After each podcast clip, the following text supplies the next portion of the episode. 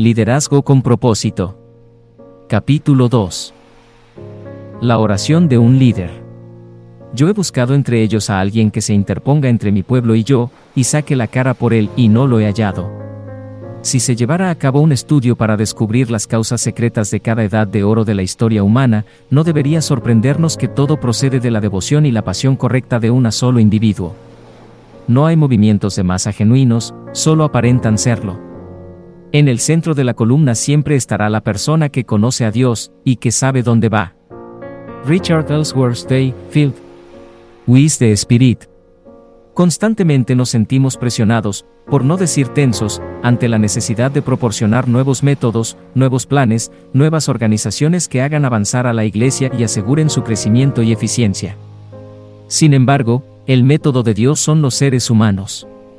La iglesia anda en busca de métodos mejores, Dios anda en busca de mejores hombres. E. M. Bounds, Power Through Prayer. Dios anda en busca de gente que Él pueda usar. Anda en busca de líderes, porque nada sucede mientras no haya alguien que proporcione el liderazgo. Todo se levanta o se derrumba de acuerdo al liderazgo que exista. Mientras que la gente anda ocupada en la búsqueda de métodos, maquinarias y motivaciones mejores, Dios dice, yo ando buscando gente mejor, gente que yo pueda usar. La eficacia en el liderazgo público está determinada por la vida privada del líder. Cuando se les hace preguntas acerca de su vida privada, son demasiados los personajes públicos de hoy que usan esta excusa, eso a nadie le importa. Uno llegó a decir, mi vida privada no afecta de manera alguna a mi capacidad para gobernar a esta nación. Según Dios, eso no es así. Esto es lo que él dice, la eficacia en el liderazgo público está determinada por la vida privada del líder. Nehemías era un hombre de oración. Su diario privado, hecho público para nosotros por medio de su libro en el Antiguo Testamento, recoge varias de sus oraciones, que comienzan con la que aparece en el primer capítulo. A través de sus conversaciones con Dios, conocemos con mayor profundidad la vida privada de este hombre tan único.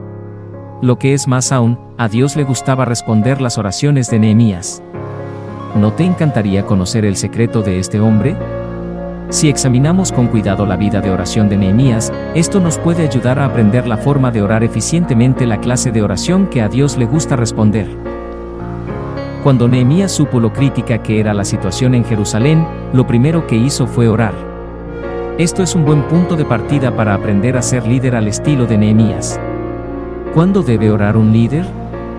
Antes de hacer ninguna otra cosa, los líderes deben orar. Cuando Nehemías oyó el informe que le dieron acerca de Jerusalén, lloró, hizo duelo, ayunó y oró. Más aún, no oró por unos pocos minutos solamente, ni siquiera por unas horas, sino que oró por algunos días. El líder hace muchas cosas más, además de orar, pero el líder inteligente, el que anhela agradar a Dios por medio de su vida, no hace nada antes de orar. ¿Has pensado alguna vez que hace que haya algunos que se conviertan en líderes y otros en perdedores? La diferencia está en esto, los líderes le dan a la oración la más alta prioridad, los perdedores hacen de la oración su último recurso. En este siglo XXI tan inclinado a la técnica, son muchas las personas que viven en un constante estado de agitación. Son las personalidades del tipo A, activas, en continuo movimiento, con tendencia a los ataques del corazón, orientadas hacia los logros y las metas, siempre ocupadas. Un estilo de vida así puede ser demasiado agitado para orar. Aunque Nehemías haya vivido hace siglos, no era diferente ni a ti ni a mí. Era un líder orientado hacia la consecución de unas metas, que quería el éxito, tal como lo queremos nosotros. Nehemías decía que, antes de hacer cualquier otra cosa, debíamos buscar tiempo para orar. Nehemías también era un hombre de acción. Era organizador, motivador y administrador. Bajo su liderazgo, unos muros que habían estado descuidados durante décadas se levantaron en 52 días. Pero antes de comenzar a moverse, cayó de rodillas. Cuando oía que algo andaba mal, no salía para organizar un comité. Antes de hacer nada, se iba a solas con Dios y oraba. Este era el esquema normal de la vida de Nehemías. ¿Por qué debe orar el líder? 1. Porque eso demuestra que dependo de Dios. A los seres humanos nos encanta sentirnos autosuficientes. Cualquiera que sea el problema, nos podemos enfrentar a él. ¿Para qué orar? pensamos. Este problema lo puedo manejar yo solo. Decimos, ¿y ahora, qué voy a hacer acerca de esto? Cuando deberíamos preguntar, Dios mío, ¿qué quieres que haga acerca de esto? No hay nada que Dios no esté dispuesto a hacer por la persona que depende de Él. Separados de mí no pueden ustedes hacer nada, dijo Jesús en Juan 15. Solo por medio de una conexión con Cristo que sea fija, sólida y mantenida constantemente, podremos llegar alguna vez a dar fruto en nuestra vida.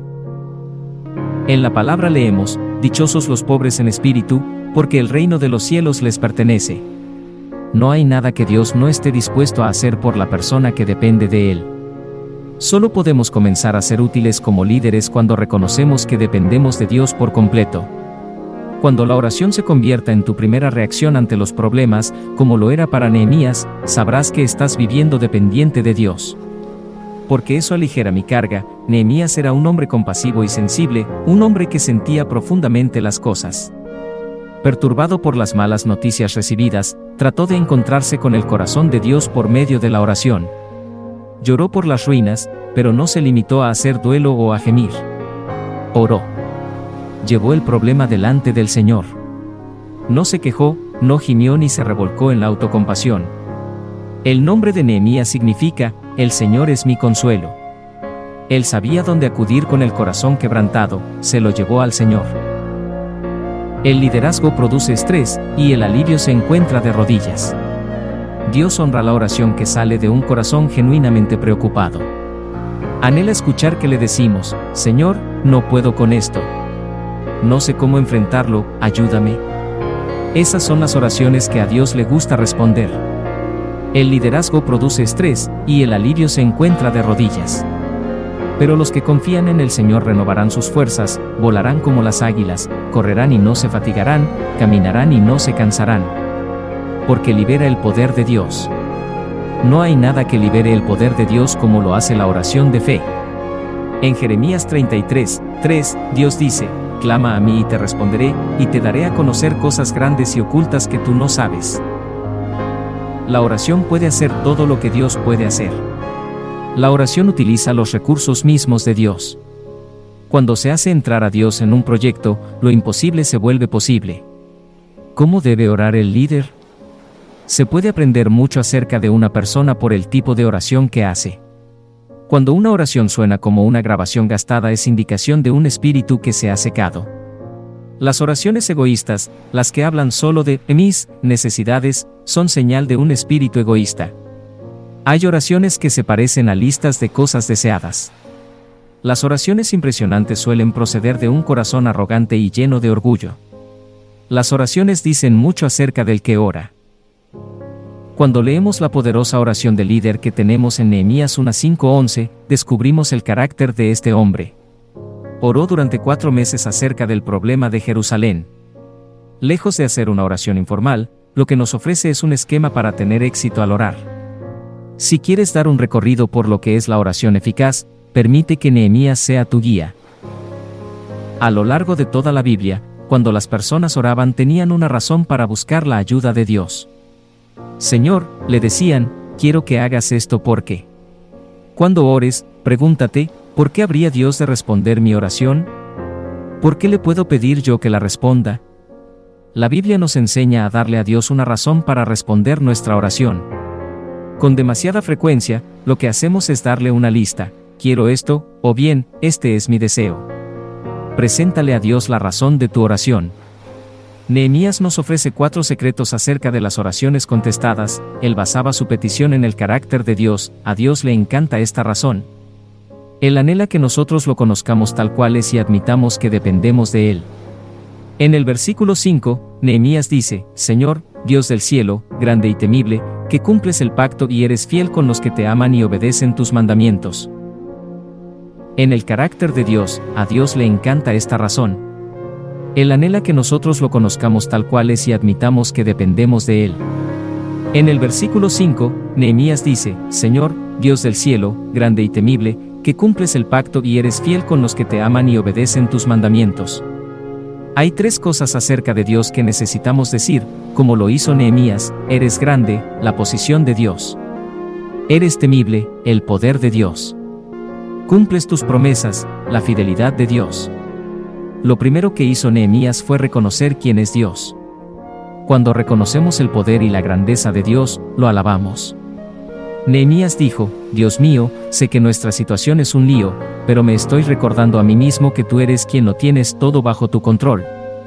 Sé que los problemas que hay allí en Jerusalén son grandes, pero tú eres más grande que ellos. Tú eres más grande que este lío. Comenzó por poner la situación dentro de la perspectiva correcta.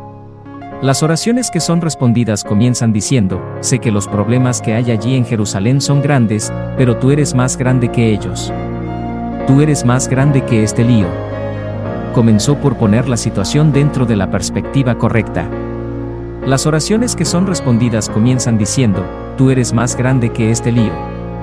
Comenzó por poner la situación dentro de la perspectiva correcta. Las oraciones que son respondidas comienzan diciendo, Dios mío, quiero que me respondas por ser quien eres. Tú nos has hecho todas estas promesas. Tú eres un Dios fiel, amoroso y lleno de misericordia. Estudia los nombres de Dios. Conócelos mejor y basa tu petición en el carácter divino confesaba el pecado que había en su vida. Dios les había advertido a los judíos que el precio de la desobediencia iba a ser elevado. Les costaría perder su hogar en Israel, la tierra prometida. Pero ellos no quisieron escuchar. Muchas veces nos parece que Dios nos está dando reglas a seguir, simplemente porque Él es Dios. Lo cierto es que Él sabe que si desobedecemos vamos a hacernos daño. Al fin y al cabo, Él fue quien nos hizo, así que desobedecerle es como no hacer caso del manual de instrucciones para nuestra vida. Por haber insistido en ir por su propio camino, los israelitas perdieron todo cuanto tenían. La desobediencia les costó su ciudad, su templo y su libertad. Te suplico que me prestes atención, que fijes tus ojos en este siervo tuyo que día y noche ora en favor de tu pueblo Israel. Confieso que los israelitas, entre los cuales estamos incluidos mi familia y yo, hemos pecado contra ti. Te hemos ofendido y nos hemos corrompido mucho, hemos desobedecido los mandamientos, preceptos y decretos que tú mismo diste a tu siervo Moisés. Confieso que los israelitas, entre los cuales estamos incluidos mi familia y yo, hemos pecado contra ti. Te hemos ofendido y nos hemos corrompido mucho, hemos desobedecido los mandamientos, preceptos y decretos que tú mismo diste a tu siervo Moisés. Nehemías comenzó su oración reconociendo quién es Dios, Dios mío, tú eres grande. Eres temible. Cumples tus promesas, después admitió quién era él mismo. Se identificó con el pueblo de Israel al confesar, hemos pecado. Los israelitas no habían ido al cautiverio por culpa de Nehemías. Él ni siquiera había nacido 70 años antes, cuando se produjeron aquellos pecados. Sin embargo, se incluyó a sí mismo dentro del pecado de su nación. Lo que dijo fue, yo he sido parte del problema. Hay una confesión personal y una confesión colectiva. Por ejemplo, en Estados Unidos hubo un tiempo en el cual la nación reconocía a Dios y la necesidad que tenía de Él, su gratitud hacia Él y el hecho de que no había sabido estar a la altura de sus normas de calidad. En cambio hoy, ese sentido colectivo se ha perdido. Los estadounidenses se han vuelto muy individualistas. La mayoría de las iglesias de la nación les enseñan a las personas a confesar mis pecados. Sencillamente, eso no es cierto, ¿cuándo fue la última vez que confesaste los pecados de tu nación, o los de tu familia, o los de tu iglesia, o los de tus amigos? Por lo general, la gente ya no piensa así. Somos demasiado individualistas. En muchas sociedades actuales, el concepto que prevalece es que cada cual solo es responsable por sí mismo, sencillamente, eso no es cierto, tú sí eres guardián de tu hermano. Todos estamos juntos en esto. Son demasiadas las personas que dicen, tengo que hacer lo que sea mejor para mí, y así justifican toda clase de cosas. Nehemías dice, no solo tengo pecados personales que confesar, sino también pecados colectivos. Acepto la culpa de estas otras cosas. Tal vez no parezca justo, pero es la actitud que un líder debe asumir. Los líderes aceptan la culpa, los perdedores se la pasan a otro. Si quieres ser un líder eficaz, debes estar dispuesto a aceptar la culpa y a compartir el mérito. Los perdedores siempre son personas acusadoras y excusadoras. Siempre están fabricando excusas y echándole la culpa a alguien.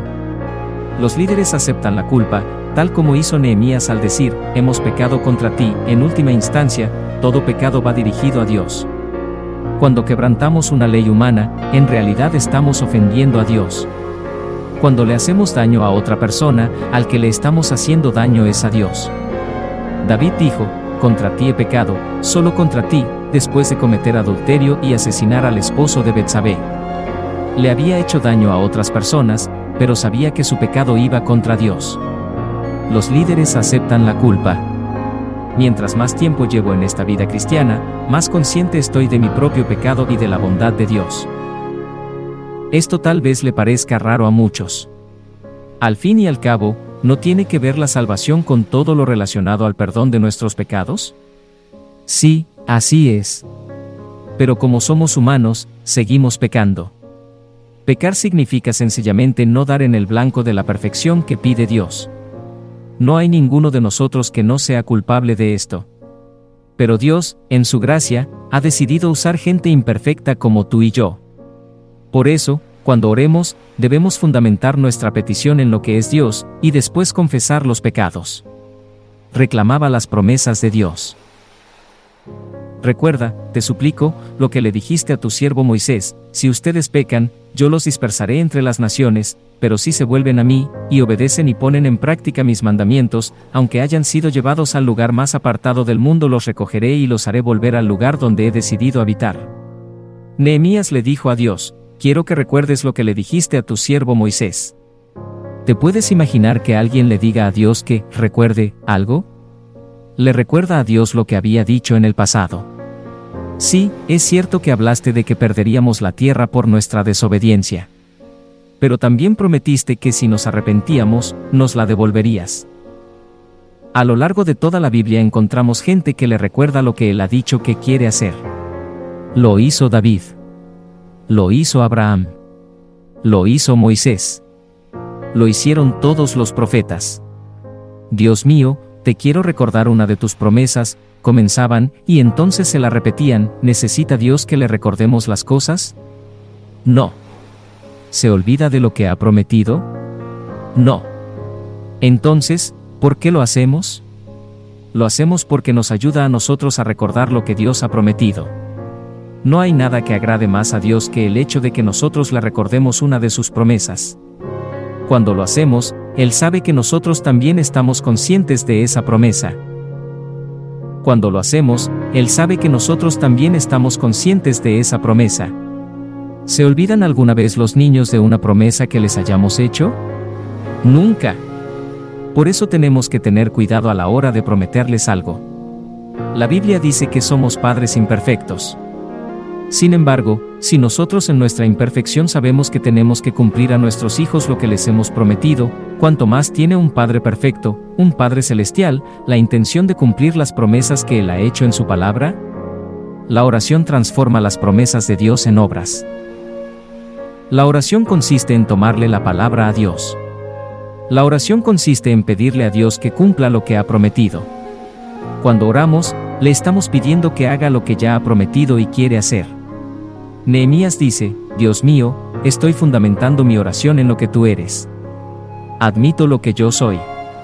Y después, te recuerdo lo que tú ya has dicho. ¿Sabías que en la Biblia hay más de 7.000 promesas esperando a que nosotros las reclamemos?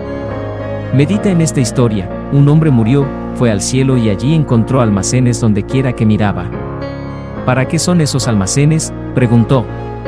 Aquí es donde almacenamos los dones y las bendiciones, le respondieron. Cuando pidió verlos, halló riquezas muy superiores a cuanto se puede imaginar el ser humano, riquezas para satisfacer necesidades espirituales, necesidades en las relaciones, necesidades materiales, y las etiquetas de todas decían lo mismo, nunca reclamada.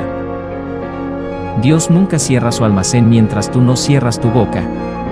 Dios tiene más deseos de bendecirte que tú de recibir sus bendiciones pero tienes que reclamar las promesas de Dios. Nehemías pudo reclamar esas promesas porque las conocía. Había estudiado la palabra de Dios. Había escondido en su corazón las promesas divinas. ¿Cuándo fue la última vez que te aprendiste de memoria una de las promesas que contiene la Biblia? El secreto del éxito al orar consiste en suplicarle a Dios que cumpla lo prometido. yo sé muy bien que las promesas de Dios determinan la fortaleza de mi vida de oración. Dios mío, tú lo dijiste, y por lo que dijiste, y por lo que eres, te doy gracias, porque tu respuesta ya está en camino. Estoy esperando de ti que satisfagas mis necesidades. Necesitamos aprender las promesas de Dios. Le sugiero que escoja una hoy, y comience por esa. Así, solo le quedarían 6.999. Era específico para obtener respuestas concretas a nuestra oración, tenemos que hacer también peticiones concretas. De no ser así, ¿cómo vamos a saber que Dios nos ha respondido? Ellos son tus siervos y tu pueblo al cual redimiste con gran despliegue de fuerza y poder. Señor, te suplico que escuches nuestra oración, pues somos tus siervos y nos complacemos en honrar tu nombre. Y te pido que a este siervo tuyo le concedas tener éxito y ganarse el favor del rey. Nehemías estaba dispuesto a ir a Jerusalén. Le indicó a Dios que estaba a su disposición. Estaba dispuesto a dirigir las obras de reconstrucción. Sin embargo, también era un hombre realista. Para poder ir, sabía que tendría que conseguir la autorización del rey Artajerjes, un hombre que decididamente no creía en Dios. El rey tenía poder sobre la vida o la muerte de todos en Babilonia. Además, Nehemías era su mano derecha, así que sabía que le iba a hacer falta un buen poder de convicción para conseguir que el rey le permitiera estar ausente durante tres años. Tal vez, incluso hiciera falta un milagro. Él no tuvo miedo de orar para pedir el éxito. ¿Le has pedido alguna vez a Dios que te ayude a triunfar? Si no lo has hecho, ¿por qué? Solo hay una alternativa a esto, y es el fracaso. Si lo que estás haciendo es en última instancia para la gloria de Dios, no tiene nada de malo que ores para pedir el éxito. Estudia el ejemplo de Nehemías, ora con valentía. Ora para que Dios te dé el éxito en la vida, para su propia gloria. Un punto, si no le puedes pedir a Dios que bendiga lo que estás haciendo, tal vez lo mejor que puedes hacer es comenzar a hacer algo distinto.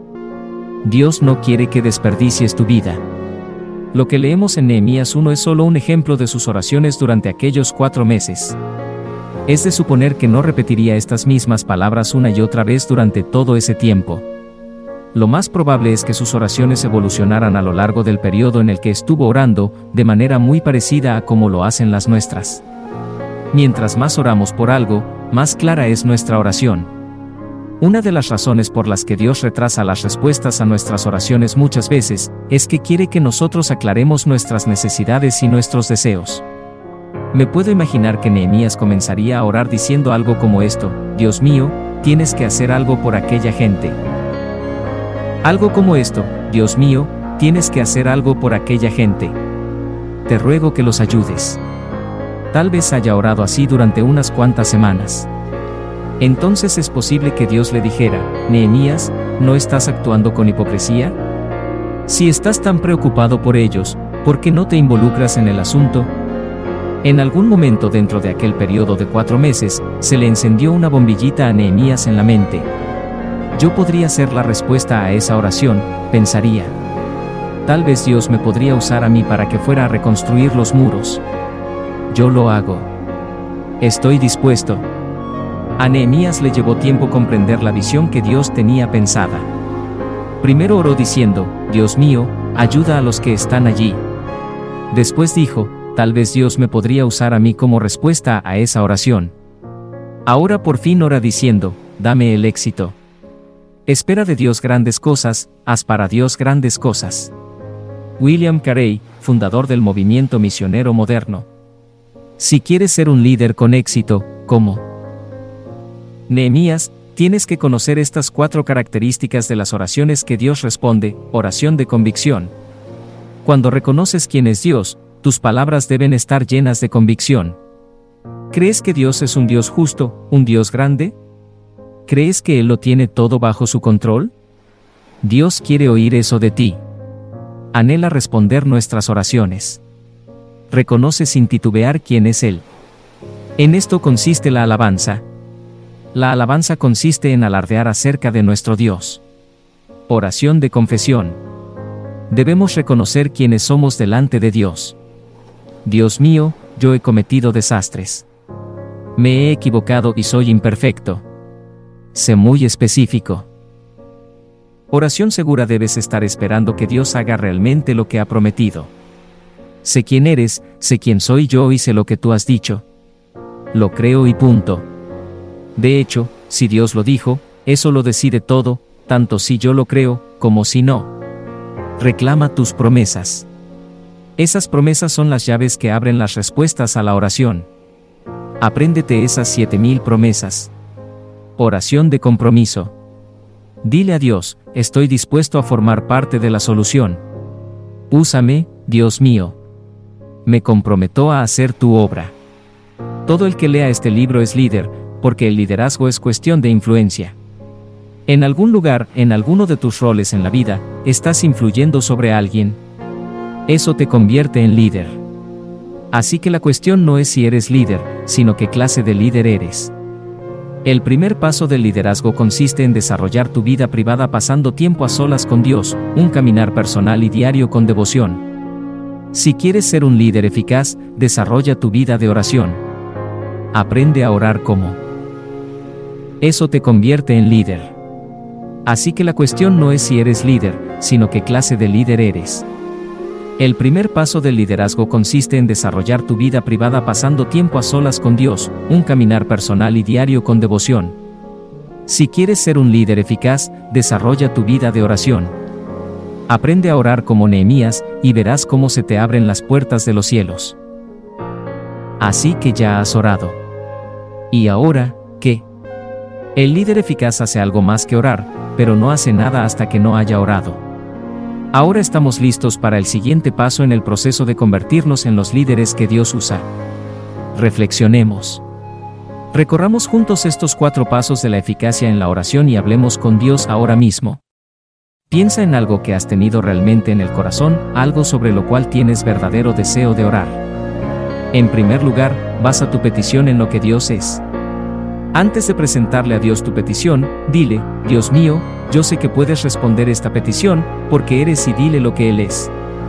Eres un Dios grande, un Dios amoroso, un Dios lleno de misericordia. Escuchas nuestras oraciones.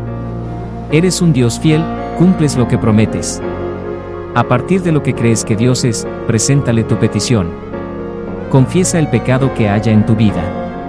Pregúntale a Dios si hay algún pecado que Él necesite revelarte así como los cometemos de manera concreta, también. A partir de lo que crees que Dios es, preséntale tu petición. Confiesa el pecado que haya en tu vida. Pregúntale a Dios si hay algún pecado que Él necesite revelarte. Así como los que cometemos de manera concreta, también necesitamos confesarlos de manera concreta. No tomes la salida fácil de decir, Dios mío, perdóname todos mis pecados. ¿Hay alguna actitud o algún tipo de obra que necesita cambiar? Pídele a Dios que te perdone el haberlo desilusionado, y dile que quieres cambiar esa actitud incorrecta o esa mala forma de conducirte. Pídele que purifique tu vida de ese pecado en particular. Ahora, reclama las promesas de Dios. Si no te puedes acordar ahora mismo, te sugiero lo siguiente, así que mi Dios les proveerá de todo lo que necesiten, conforme a las gloriosas riquezas que tiene en Cristo Jesús. Dale gracias a Dios por sus promesas. Háblale de manera concreta de lo que le estás pidiendo. Pon tu petición delante de Él. Hay quienes necesitan pedirle a Dios que les dé el éxito en alguna empresa o proyecto en particular. Recuerda, si no le puedes pedir a Dios que bendiga lo que estás haciendo, lo mejor será que comiences a hacer otra cosa. Por último, comprométete a formar parte de la solución. Di, Señor, estoy dispuesto a formar parte de la respuesta. Estoy dispuesto a dejarme usar por ti de la manera que quieras, con el fin de llegar a una solución para este problema. Gracias, Padre, por estas lecciones que hemos aprendido con este gran líder llamado Nehemías. Queremos desarrollar una vida de oración que nos acerque más a ti. En el nombre de Jesús. Amén. Guía para la aplicación del principio del capítulo 2. La oración de un líder. Aplicando los propósitos de Dios, ¿cómo puede tu vida en oración mejorar tu eficacia como líder? Comunión. Jesús nos dijo que donde dos o más se hayan reunido, Él estará en medio de ellos. La oración no debe ser hecha con otros para ser únicamente efectiva, pero claramente Dios se complace cuando oramos con otros creyentes. ¿A quién conoces que pueda orar contigo de manera regular por las necesidades de tu grupo u organización? ¿Qué es lo que deseas ver que Dios te conceda? ¿Cómo la oración con otros te ayuda a ver a Dios en acción? Discipulado. ¿Existe una mejor manera de conocer a alguien que comunicándose con esa persona? Una simple conversación es a menudo la más eficiente herramienta de comunicación disponible. ¿Quieres crecer como un creyente en Cristo? ¿Deseas una relación más profunda con tu Señor y Salvador? Habla con Él frecuentemente. Puede parecer extraño ya que no podemos ver a Cristo como vemos a otra persona con la que hablaríamos, pero imagina que Él está al otro lado de la línea telefónica o que es la persona que lee tu email después de que presionas el botón enviar. Haz de Él tu compañero favorito de mensajería instantánea y crecerás en Jesús. Adoración. Cuando oramos, ¿Adoramos activamente a Dios al reconocer su señorío? ¿Qué asuntos están hoy en tu corazón? Al leer este capítulo, ¿existe algún área de liderazgo en la que crees que Dios se ha revelado ante ti? ¿Qué puedes hacer, considerando lo apretado de nuestros horarios para hacer de la oración una prioridad en tu vida? Identifica en tu grupo un compañero con el que puedes contar y le puedes ayudar a desarrollar un hábito regular de, primero la oración, ministerio. El liderazgo produce estrés, como ya te habrás dado cuenta en tu ministerio. Con el fin de ser un siervo más efectivo, ¿en dónde encontrarás tu fuerza? ¿Cómo beneficia a tu ministerio el que muestres dependencia total en Dios? En tu vida diaria, ¿dónde necesitas mayor dependencia de Dios? ¿Qué proyecto estás? ¿Emprendiendo? Considera el poder que Dios te ofrece a través de la oración. Escribe qué es lo que Dios te está revelando a través de esta discusión y compromételo a la oración. Pide a tu grupo que ore contigo. Evangelismo. ¿Qué impide que alcances el mundo para Cristo? ¿Existe alguna promesa de Dios por la que no hayas clamado a Él? ¿Sabías que hay más de 7.000 promesas en la Biblia esperando a ser clamadas? Si nunca le has pedido a Dios que te dé éxito al evangelizar, hazlo ahora. Él espera escuchar que reconozcas su promesa. Ora para que Dios te dé el éxito en la vida, para su propia gloria. ¿Estás haciendo algo que piensas que Dios no va a bendecir? Quizás deberías hacer otra cosa. Busca ahora a Dios por el éxito que deseas alcanzar para Él. Puntos de reflexión. Hay cuatro tipos de oraciones que Dios responde según lo que Nehemías nos muestra. Oración de convicción. ¿Cuán profunda es tu fe en Dios cuando oras? Oración de confesión. ¿Estás realmente arrepentido ante Dios de tu propio pecado? Oración de confianza en las promesas de Dios. ¿Confías en que Dios hará lo que dice que va a hacer? Oración de compromiso. ¿Mantendrás tus promesas a Dios y a otros? Si quieres ser un líder con la influencia eterna del amor de Cristo, asegúrate de estar construyendo una relación personal con Dios que dé credibilidad a tu ministerio público. Si no tienes una relación así, considera empezar un diario de oración en el cual registras la acción de Dios en tu vida. Una vez que hemos orado, ¿qué sigue? Ese es el tema del próximo capítulo.